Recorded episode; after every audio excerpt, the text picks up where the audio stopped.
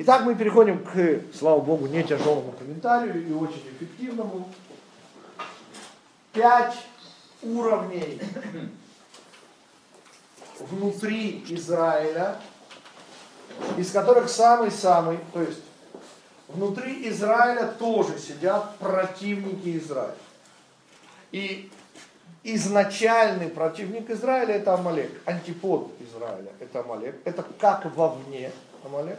Ненависть к Израилю среди народов мира сегодня. Когда-то был народ, чья функция была ненавидеть, сейчас это уже отдельные личности. То есть вот Гитлер, и мы знаем, я постоянно вспоминаю его, написанное 30 апреля, где-то за два часа до самоубийства завещания Гитлера, где он завещает всем, кто будет продолжать их борьбу, борьбу он завещает с международным еврейством.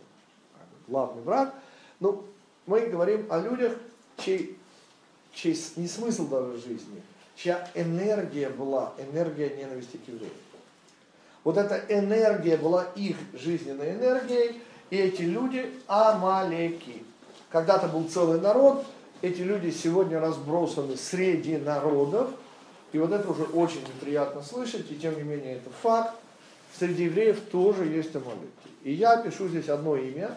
Это не значит, что был всего один такой человек. Например, все евсековцы, по мнению Хафец Хаима, были еврейская секция э, коммунистической партии.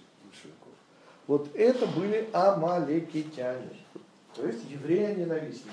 А те евреи, которые не входили в эту секцию, но Нет, были... были и, и те, кто не входили. Только вот имеется в виду Торг Вемада, классический представитель, еврей по папе и по маме, естественно, крещеный, великий инквизитор Испании. Здесь написано Рейшит Гоим. То есть, вот так же, как изначально связано с Израилем, антипод Рейшит внешнего. Что у нас здесь написано? Четырехбуквенное имя Всевышнего на уровне категорий Кетер, Хохма, Бина, Зейрампин, маленькое лицо и Мальхут. Так вот, в основе лежит идея противостояния Израилю, уже изнутри. И Вильнинский Гаон сказал, и мы подтверждаем, Израиль ядерная сверхдержава, приблизительно номер три, может быть номер четыре, то есть после России и США, то ли Китай, то ли Израиль. Я подозреваю, что Израиль, но не уверен. То есть по количеству ядерных боеголовок, средств доставки, спутник, шпион, Израиль может одним ударом уничтожить весь мир. И что она нам помогает? Ничего нам не помогает. Я же не о помощи. Я о том, почему оно нам не помогает. То есть, во-первых, слова Виленского Гаона. Понимаете, мы, все наши проблемы, они уже не внешние. У нас сегодня нет внешних проблем в Израиле. Это просто отражение наших внутренних. Вот пока не было государства Израиль, проблемой Израиля была зависимость. Мы сегодня не зависимы. Но мы этого не ощущаем. Благодаря Амалеку и его уровню. Итак, во-первых, те, кто просто ненавидят. Нет, они по национальности евреи, папа, мама, но сами они амалекитяне. Пример Тарквимады более чем понятен. Это, к сожалению, есть. С ними как-то проще. Почему? Потому что когда вы видите еврея, который брыжет слюной своей ненависти к еврейскому, то это очевидно, это понятно. Бешеная собака. Психиатры Психиатр не поможет. Это Амалек, там ничего нельзя сделать. Там, где есть ненависть, помочь уже нельзя. тогда усыпить. Усыпить, да, это правда. Если была бы такая возможность, то, понимаете, ненависть не лечится. Я, я, может быть, снова повторю, мы почти каждый мой приезд, господа, это неправда, что от любви до ненависти, от вражды до любви один шаг. Вот вражда и любовь, да, они одного поля ягоды. Вражда – это общность. Понимаете, например, вот есть арабы, которые наши враги. Они говорят, что страна Израиля – это их страна. То есть есть что-то общее, страна Израиля. И это общее, и мой сценарий, да, поскорее, со слезами счастья на глазах арабы своими руками будут разбирать свои мечети на Храмовой горе, чтобы освободить место для... Это враги. Эти враги, это пройдет. А вот ненависть не лечится. Ненависть это неприятие, там нет рациональных причин. Там вообще нет причин. Ненависть не лечится. Э, э, Ничего нельзя сделать. Там, где идеология, там нет человека. Там есть двуногий придаток идеи. Все. И с этим двуногим придатком надо усыплять. Мучить нельзя. Мучить нельзя. Живые существа. Вот, помните, я говорил, что когда читаешь о том, что делал хмеля голытьба, как я цитирую одного, читавшего книжку о катастрофе, вот, говорит, с утра было желание взять автомат Калашникова и идти стрелять. Это нацисты, это страшно. А вот Хмельницкий это вообще ну, невозможно, я не могу это выразить. Так что я хочу сказать, что там делать нечего, там мучить Хмельницкого нельзя, он живое существо, он не человек, он живое существо. И поскольку он живое существо, то мучить его нельзя, надо усыплять, безболезненно. Ну ладно, это не еврей, не еврей, а еврей, который То пришел же самое, то же самое. Тоже И мучить нельзя. Конечно. Зачем Всевышний создал такого еврея, который... Да. Так вот, давайте вспомним, с чего мы начинали в четверг. И изощрились глаза их. К сожалению, мы пустили змея внутрь себя. Теперь есть разные уровни змея, мы сейчас увидим. Но есть тот самый уровень, которого нет существования. Нет исправления. При всем уважении нет. На- Надо убить дракона в себе. Надо убить дракона в себе, тут ничего нельзя сделать. Ведь. Смотрите, э, вот, например, фильм «Убить дракона», да, сделанный по пьесе Шварца «Дракон». Э, там пара мест, Захаров, конечно, пропустил, и жалко, очень важные места, но его гениальный Захарова, он улучшил концовку однозначно. То есть вот- эта концовка он придумал Захаров или, там, не знаю, Горин ему это придумал, я не знаю, Горин там участвовал. А, понимаете, вот там, где он ведет ребятишек, помните, и модель змея. Вот это зима, стужа, и вот э, детишки бегут. Да? И помните, что говорит Ланцелот? Здесь и сейчас. Будем сражаться, говорит, здесь и сейчас. Э, Это уже другой уровень, понимаете? Это, это уже... Ведь почему так история построена? Почему Эйсав? Почему столько мучений? Почему столько крови? А это потому, что это в нас. Понимаете, если вы понимаете грязный намек, то грязь в вас. С этим ничего нельзя поделать. От этого надо избавляться. И надо убивать Амалека в себе. Правда. И сразу объясним. Что не имеется в виду, а, а только уже в конце. И потому в конце, когда мы понемножку, понемножку... Ведь, понимаете, мир находится в удивительном состоянии.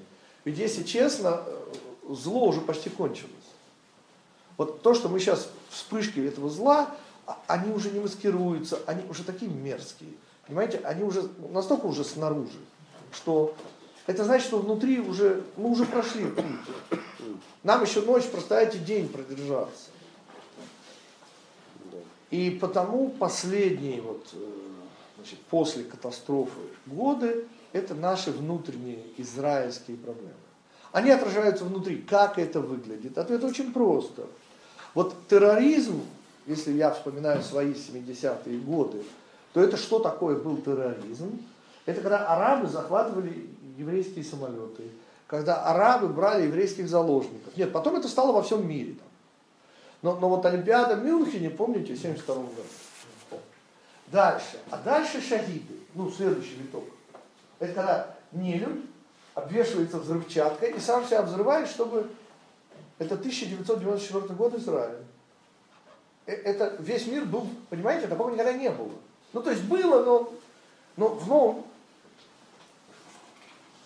Напоминаю, что два года назад два работника службы безопасности Израиля получили, не объявили их фамилии, э, но объявили, что они получили государственную премию Израиля за разработку системы, предотвращающей самоубийство. Это факт. Можете проверить по интернету. Государственная премия Израиля. Что они придумали, понятно, не объявлено. Но, господа, в 2002 году был последний самоубийца у нас в Израиле, даст Бог уже самый последний, уже больше не будет. Нет, теракты происходят. Но самоубийц, тьфу-тьфу-тьфу. Ну как, те, которые э, на автомобиле. Вы не поняли. Это которые приходят в толпу, а у нас есть толпы в Израиле, чтобы не сглазить. Понимаете? И так, чтобы не сглазить. В автобусах, помните, как у нас взрывали? 25-30 человек убиты. И все остальные ранены. Не дай Бог. Ну да, там, слава богу, не было столько Это народу. начиналось у нас, а продолжается повсюду. Что я и пытаюсь сказать, что сегодня внутри израильские проблемы, они снаружи проявляются, не дай Бог. И проблема с арабами, это, конечно, проблема с нашими евреями. Какая у нас, какие арабы, вы о чем? Понимаете, ведь, слава Богу, есть же этот способ, а ежели не будут брать, отключим газ. Откуда у них газ? А свет у них от кого? А бензин кто им пос... А связь, простите, мобильная? А интернет у них откуда? Все. Какие вопросы? Тогда почему не отключают? О, потому что, и мы сейчас дойдем до Натаньяу, господа, но мы начали с самого начала. И это, в принципе, самое удивительное. Евреи, ненавидящие евреев. И не только евреев они, они еврейское ненавидят. Понимаете, они брыжут слюной от ненависти. Это просто исторический факт. Торг Вемада. Ну, ну не хотел, понимаете, христианнейшие короли Фердинанда и Изабелла. У Фердинанда же происхождение еврейское было. Ну, ну, Как это? ну, а вот так, ну гены там, ну дедушка, прадед, я не помню. И он там пытался этих евреев, не, не, не евреев, евреев, но евреев, которые уже приняли христианство, прикрывал их. Исторический факт. Ну, ну невыгодно им было бы гонять евреев, это даже они понимали в 1990 году. Так вот, личной ненавистью и давлением он вытащил у них э, этот указ. Они не, не в смысле, что они были юдофилы. Ну, немножко Фердинанд, ну никак не Изабелла Кастильская, да? Понимаете, он это выжил из них своим личным, потрясающе, невероятно, проверьте. То есть, ну на что Изабелла была, мягко выражаясь, и тем не менее, это же, знаете, какой финансовый удар? Ну, ну мы-то сегодня знаем, да и они предполагали, что же будет конец Испании. Это же сверхдержава была, 1492 год. Господа, в 17 столетии это уже заштатное государство. Про 18 и 19 я вообще молчу. Да и сегодня пойдите посмотрите, что. Туристы, да. Что еще? Все. Ну что Все будет мешало? впереди. Господа, ни одного Нобелевского лауреата. Впереди знаете, за все 20 столетие ни одного у арабов и у испанцев ни одного Нобелевского лауреата. Сейчас они на подъеме. Ну, Что мешало Тарквинаду это изолировать? И волны падали на палубу стремительным домкратом. Первый Петров, кто там это писал, я уже не помню. Вот. А, да. Да, Гаврила шел э, кудрявым лесом, бамбук Гаврила порубал. Гаврилиада. По-моему, он писал. Вот о чем. Давайте дальше. Дальше интереснее. Потому что, в принципе, Амалек, он в чем-то понятен и прост. Он движим ненавистью, все остальное там неинтересно. Понимаете, Гитлер любил немецких овчар. Гитлер любил немецких детей, но это неинтересно. Это совершенно неинтересно. Это его личная жизнь совершенно неинтересна. Он энергетически питался только ненавистью. Все. Еврей. Итак, нефилим. А вот это уже интересно. Потому что, во-первых, эта фигура... Для, для вас это пустой звук, господа, но как это звучало 70-80 лет назад, эхад хаам, появляется у нас в недельной главе. Один из народа. Раши комментирует одним словом. Первый. Один из народа. Первый. Так что я хочу сказать? Так себя называет Авимелех царь Грара. Кто-нибудь сдавал? Кто-нибудь сдавал наверху одежду, если можно. Спасибо.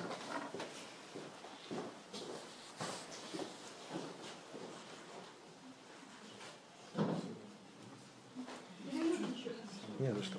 Так вот. Эта фамилия мало кому сегодня известна, Гинзбург. Так звали этого дядечку. В 17 лет, абсолютно гений. Целый год был хасидским рэбе. Хасидским рэбе, господа, это, ну, потом объявил, что Бога нет. Нету Бога, нету, нету. А дальше стал буревестником сионизма политического, сказав, что Бога нет, но шаббат соблюдать нужно. Потому что шаббат это национальное достояние Израиля.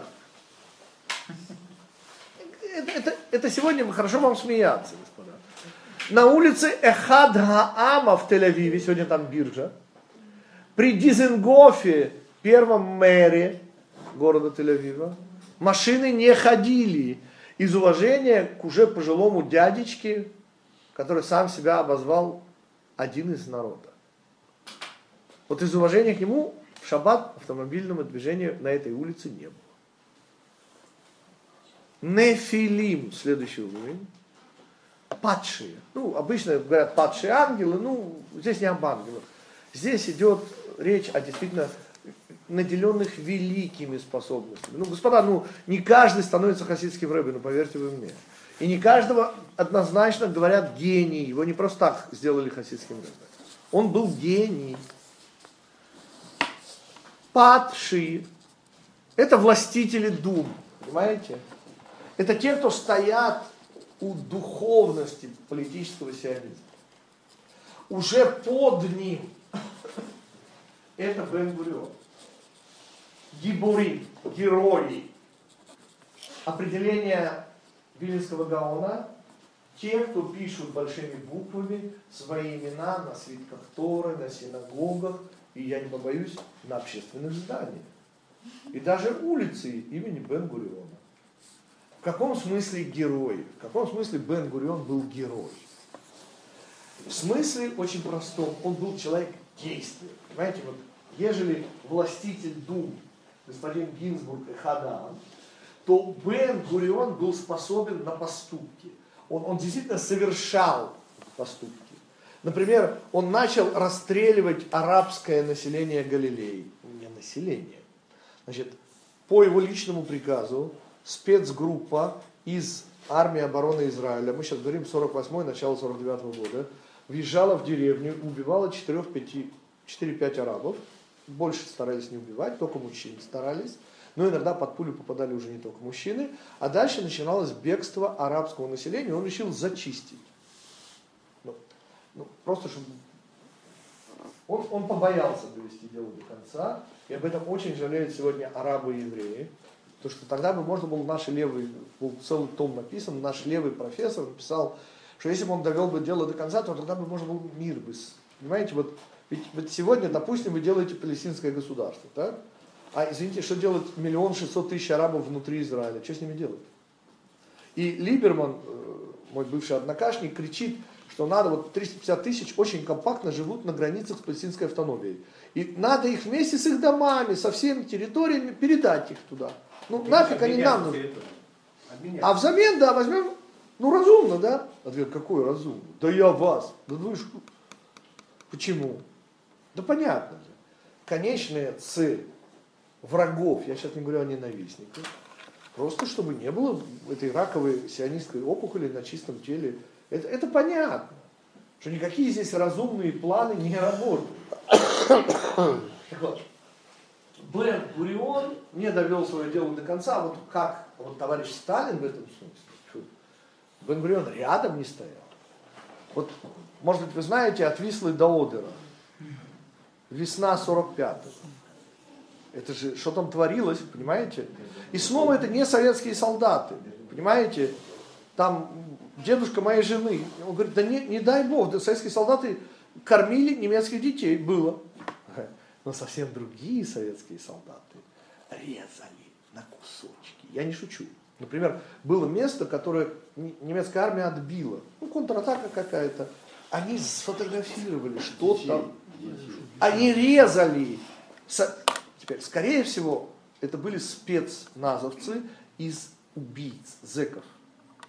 Сталин брал, господа, он добился своего. Сегодня Франкфурт на Одере, Одер это граница Германии, кто не знает. А Франкфурт на Одере это был город с двух сторон. А сейчас там Польша. 9 миллионов немцев. Бежали в ужасе. Он очистил, он зачистил ее. Там ни одного немца не осталось. Восточнее Отра.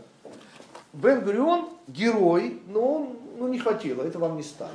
Извините, это, ему как-то вот не смог он это делать, не смог. Он собирался почистить. Ну, чтобы на территории государства вообще не было арабов. Мечта наших левых сегодня. Ну и наших правых обменяться территориями, что-то сделать. Потому что ну, невозможно делать, понимаете, когда у вас здесь арабы, которые в открытую кричат, что мы хотим Палестину здесь, а не Израиль. Не все. Не все арабы хотят Палестину. Нет, есть нормальные арабы, которые понимают, чем это для них обернется и в экономическом, и в любом другом смысле. Но они молчат, потому что, не дай бог, они что-то скажут. Так, мало им не покажут. А дети их камни бросают. А, Ну, опять же, не у всех, но да, да, кидают. А наказано как-то этих коммуникаций или нет? А Вилли про сейчас, 20 лет. господа, вот, вот Аллаха говорит интересную вещь. Когда мы говорим об опасности для жизни, знаете, о чем мы говорим? О возможности удара по здоровью. То есть, когда уже можно стрелять, грубо говоря. Не когда по тебе стреляют, так?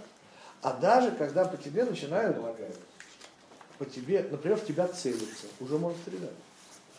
В тебя кидают камни, уже можно стрелять. Да показалось, раб уже Ну, может у меня стрелять. сосед на молитву со мной ходит. Ему полгода, знаете, как он говорит сейчас? Он не раскрывает зубы, потому что его нельзя, вот так он разговаривает. Он элементарно отвозил, или там, ребенка в Новияку, ну, внутри. Он получил блок на полгода, легкое ранение, вы чего? Легкое, ну, ну, полгода нельзя раскрывать рот. Кушает через трубочку. Я не шучу, ну, совершенно легкое ранение. То есть вот то, что называется легким ранением, ну, что он получил там все, полгода. Он ничего, просто ехал. Кто-то выскочил, швырнул. А ежели женщина, и в нее швырнуть, вы знаете, что происходит? Она же руль бросает. Она же ненормальная эта женщина. И она тормозит. Нужно нажимать на газ. Она тормозит. Я же просто общался с этими женщинами. Это истерия, это что-то... В нее не попали, вы не поняли. Даже в машину иногда не попали. Она же убиться может, она еще ребенка везет. Она же бросает руль, она еще останавливается. Так ее вообще хорошо мы там были. А, а сколько мы не были, мы же не всюду были, патрули. Чему я подвожу? Так сейчас, слава Богу, кто-то из наших сообразил, что и закон, и уже законопроект, что бросание камней опасность для жизни и можно стрелять. Это единое Ну боевые, да. боевые места. Господа, о чем мы говорим? Пока- Все эти законы меня специально два дня тренировали стрелять пластмассовыми пулями. Так я только прихожу, только я могу стрелять, только старший сержант, а солдат не мог стрелять. Так араб стоит и кричит, ты не имеешь права стрелять пулями пластмассовыми. Он, он лучше меня закон уже знает. Потому что говорит, я ближе 70 метров. Ближе.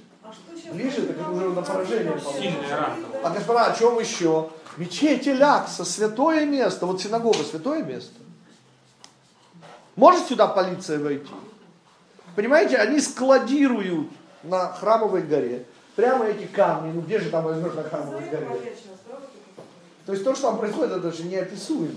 Почему нет закона? Показалось, раб стреляли. Так вот, уже объясняю.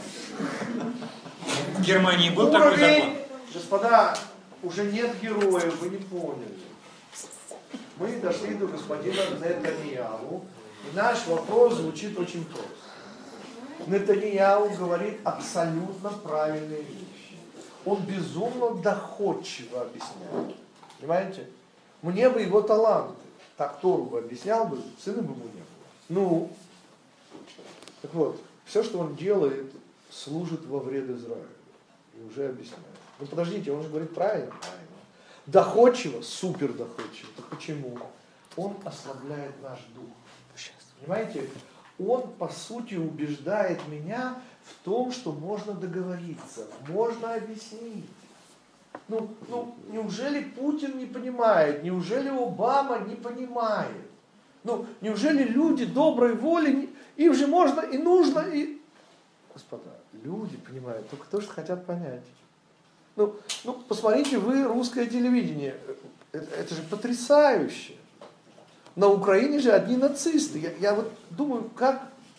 Про нацистов мне рассказывать не нужно. Я родился на Западной Украине. И нацисты там есть, чтобы вы не сомневались. Но, простите, это не вся Украина.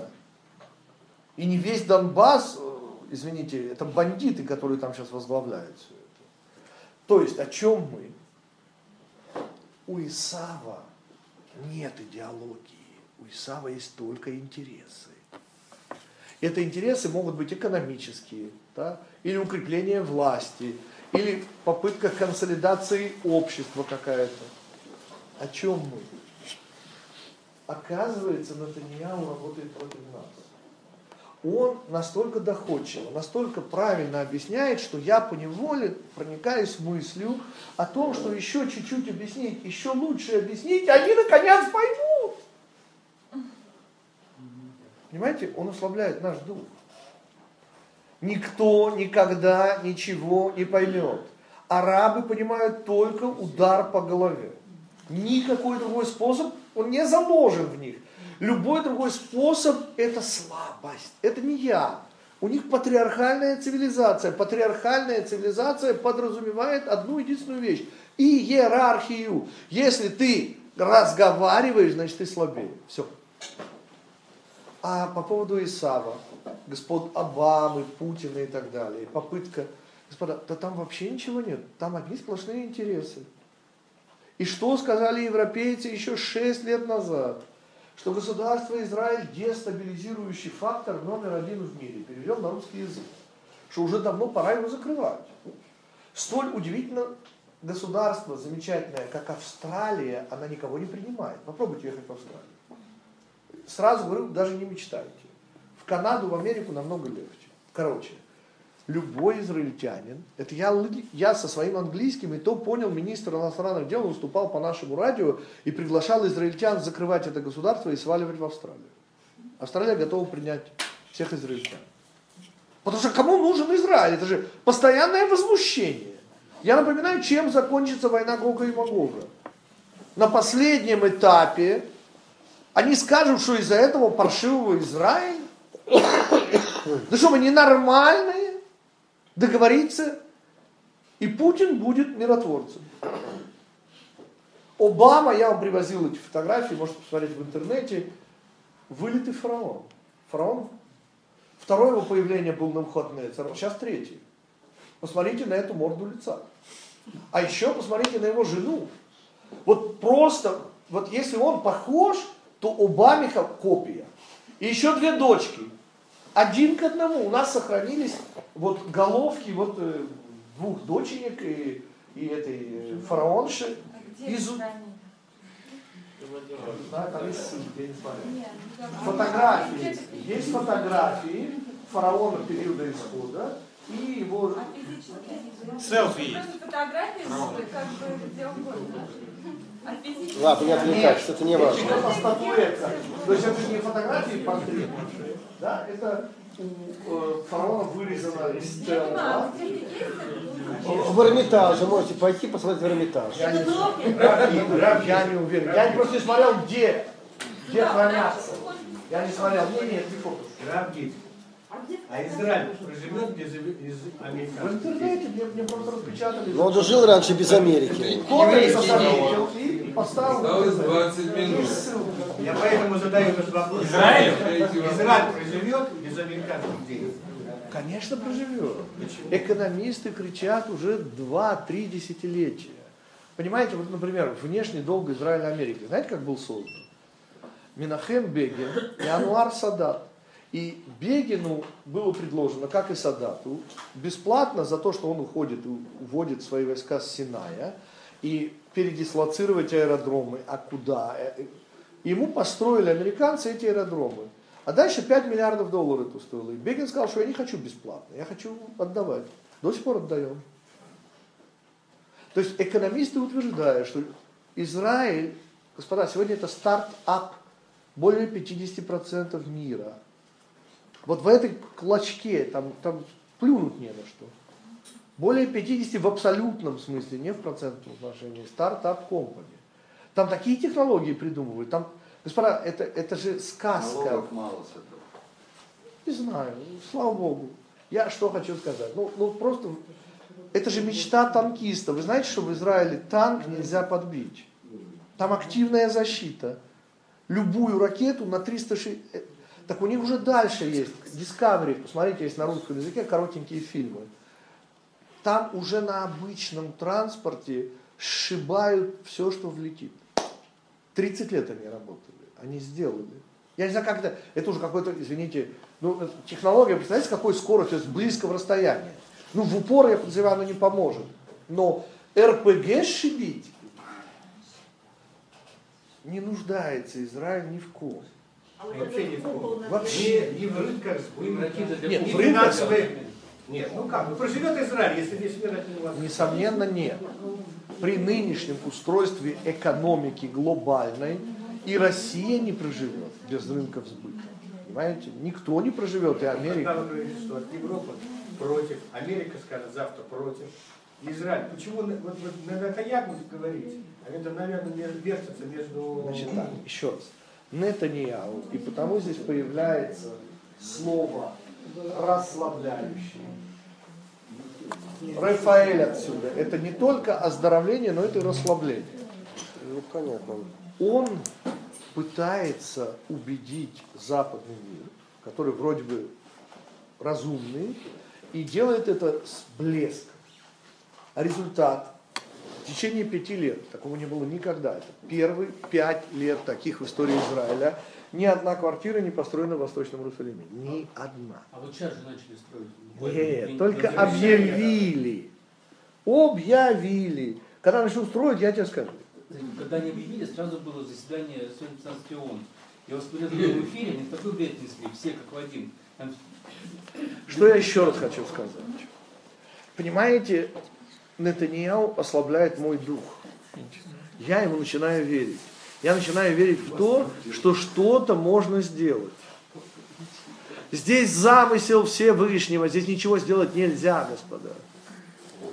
И противостояние у нас, ну, вы помните, это когда малыш возвращается домой, и мама видит у, маленького, голубоглазого, симпатичного синяк. Он говорит, ну почему нельзя договориться же? Ну, вот, вот о чем мы в дан, вот в этот раз поспорили. Говорит, а, а Гунир сказал, что он может меня поколотить. Понимаете, и, и решите этот спор. Мир, вот он говорит, что он может поколотить. и- Еще раз. В чем ваша ошибка и что делает Натаньяу с нами? Он говорит разумные вещи, он говорит правильные вещи. И он обращается к кому? К западному миру, к думающим людям. А результат, он нас ослабляет. Он заставляет нас рассчитывать на разумность Запада. Запад безумен. Он не разумен. Господа, я не посвящен в секреты политики, да? Но то, что господин Путин продает Ирану, сто процентов. Чего продает? Не знаю чего. Все продает. Он что, ненормальный, ему Чечни мало? Ответ мало. Конечно, мало.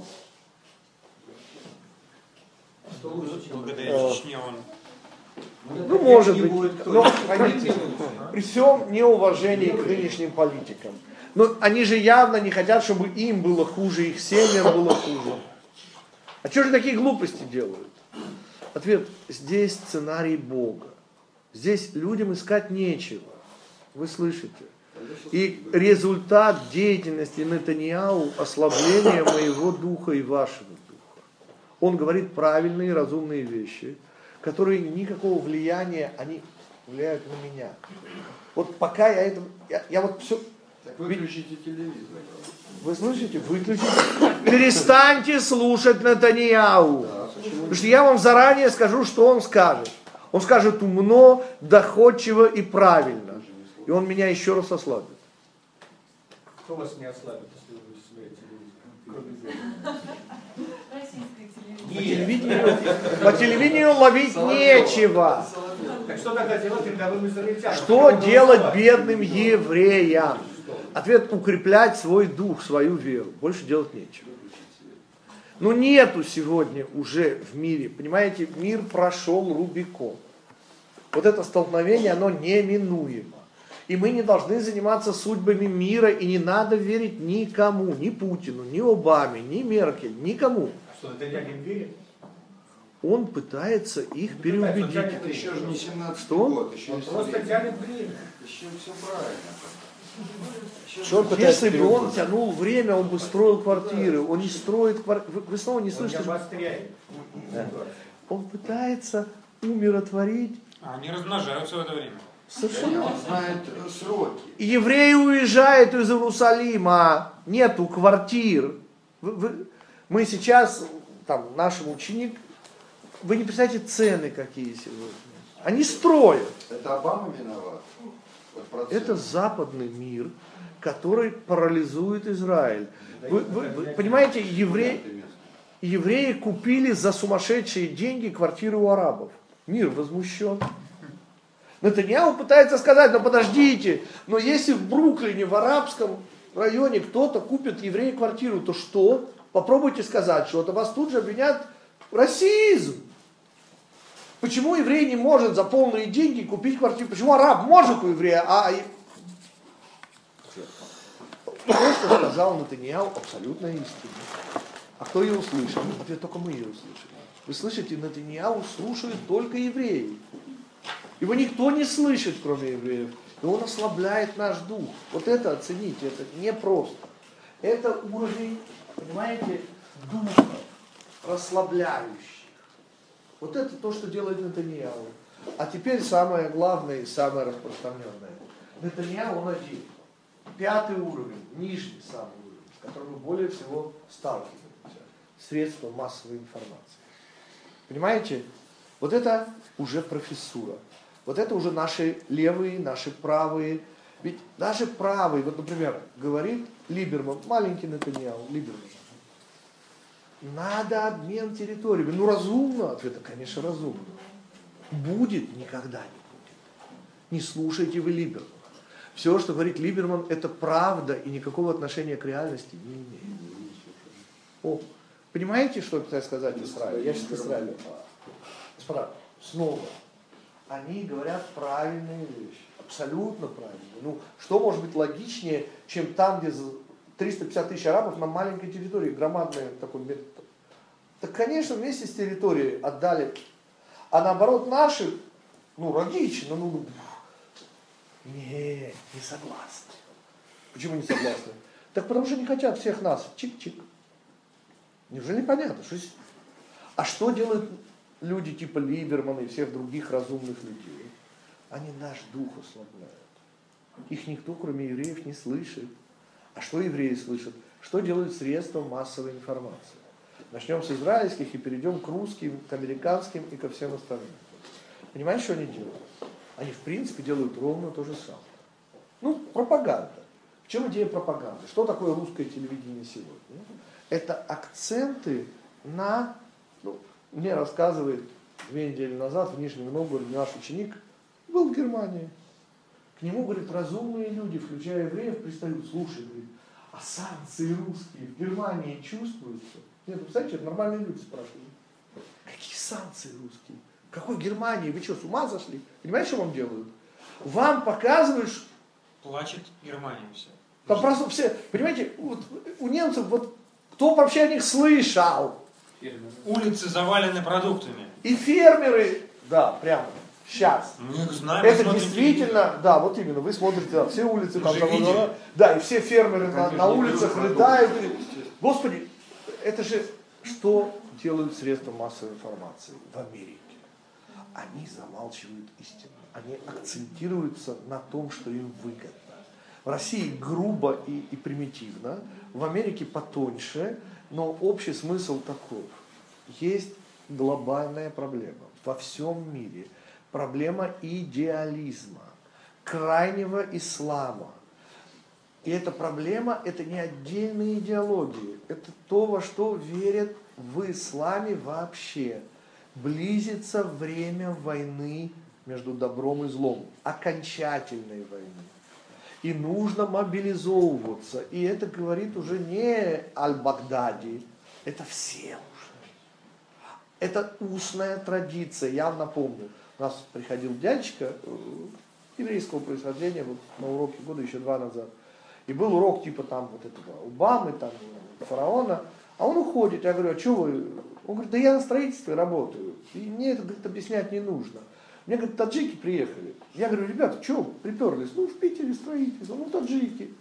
Он говорит, деньги нужны, в аул посылать. Короче, говорит, проходит полгода. Ну, я так перезнакомился, все. Говорю, слушайте, вы мне эту лапшу не вешайте, что при, при, ну, что приперлись-то? Он говорит, мулла сказал. Он сказал, вы Аллаху в Петербурге нужнее, чем... Это не шутки, ну, господа, это вообще не шутки. И вот об этом вам никто не рассказывает. Да мы это видим каждый Я не знаю, все ли это видят.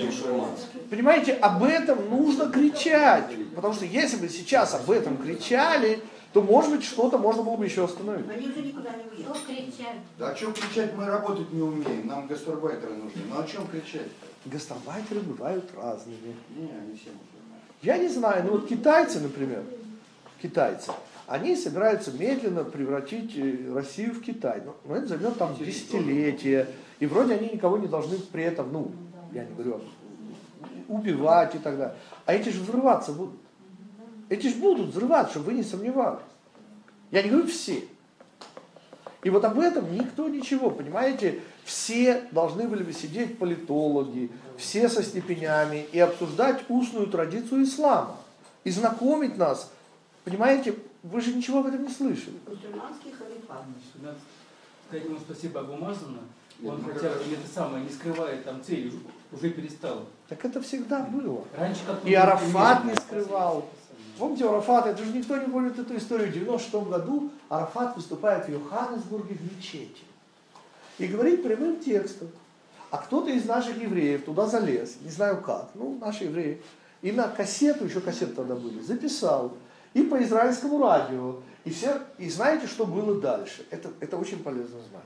Выступают приглашенные наши имамы умные, культурные, и объясняют, что джихад, джихад, да, это и культурное понятие. Это не обязательно резать всех евреев. Пока все понятно, подождите, сейчас уже конец. Тогда наши евреи не поленились. Оказывается, была вторая кассета второй части. И вот во второй части уже он простыми словами объяснял, что замолчали. То есть первую кассету объяснили, что можете, а вот когда во второй уже объяснял, что будем резать, а просто нет, Вам не передают эти вещи. да, ну посредством массовой информации, понимаете, ложь, ложь и страх этой лжи не в том, что, ну, извините, никто не замечает российских санкций, кроме России. Россия замечает, больше никто. И бьет это по России, больше ни по кому. Но суть в чем? Акцент идет не на то, что реально, а на то, что уже никакого значения не имеет. Вот это ужас.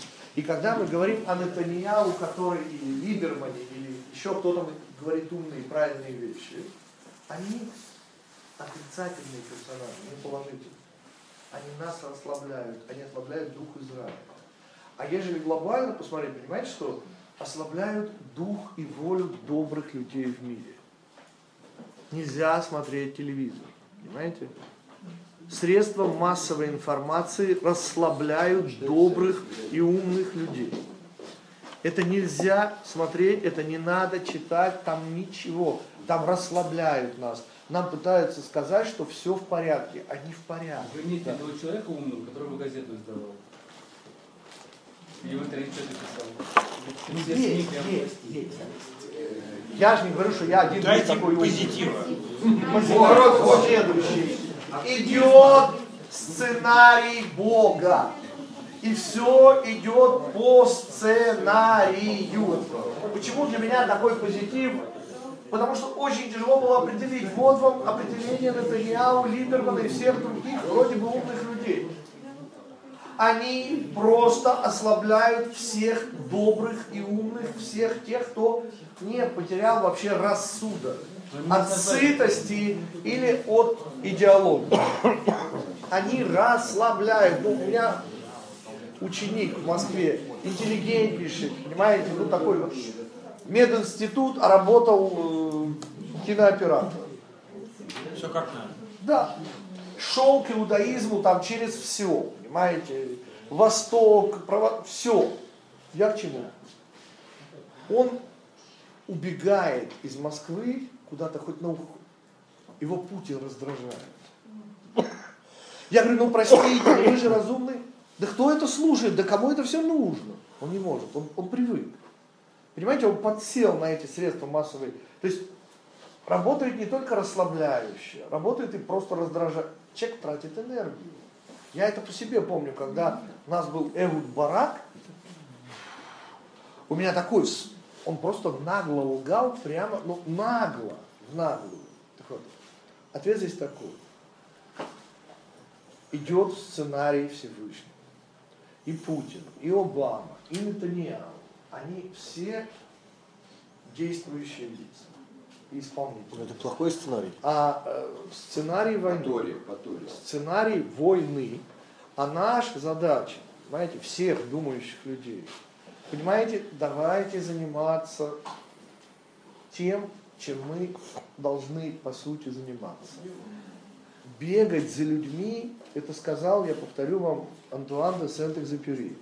Главная задача человечества – вернуть людям духовные проблемы. Понимаете, нас не спасет. Вообще ничего не спасет. И основная идея вот этого урока, посмотрите, пять уровней.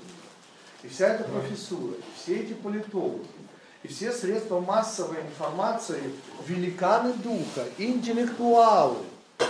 Господа, это, это те, кто отвлекает нас от реальности. Вопросы. Что делать? Ответ на вопрос, что делать, мы даем постоянно один и тот же. Мы завершаем. Книжки мои уложены, да. Все четыре я уже все уложил. Заранее еще в пятницу. Ответ на вопрос, что делать, я повторяю. Практически две вещи, внешнюю и внутреннюю. Внешне сделайте Всевышнему что-нибудь приятное. Подумайте сами, что То ему есть не будет сделайте приятно. неприятно. Не, ну, я имею в виду сделать что-нибудь приятное. Вот по сравнению с тем уровнем, который у нас есть, сделайте еще один шаг. Это, а внутри, господа, учитесь, просто учитесь, компенсируйте Торой все остальное, насколько вы можете. Это все, что мы можем. Сколько времени? А напишите на всякий случай. Если права госпожа Ванга, то речь идет о двух годах. Для Израиля и для мира. для мира. В смысле, через два года не будет мира. В смысле, что через два года в течение двух лет уже начнется то, что можно будет, может быть, уже увидеть войну Гога и Магога. Не обязательно, что она начнется, но уже ее можно будет увидеть.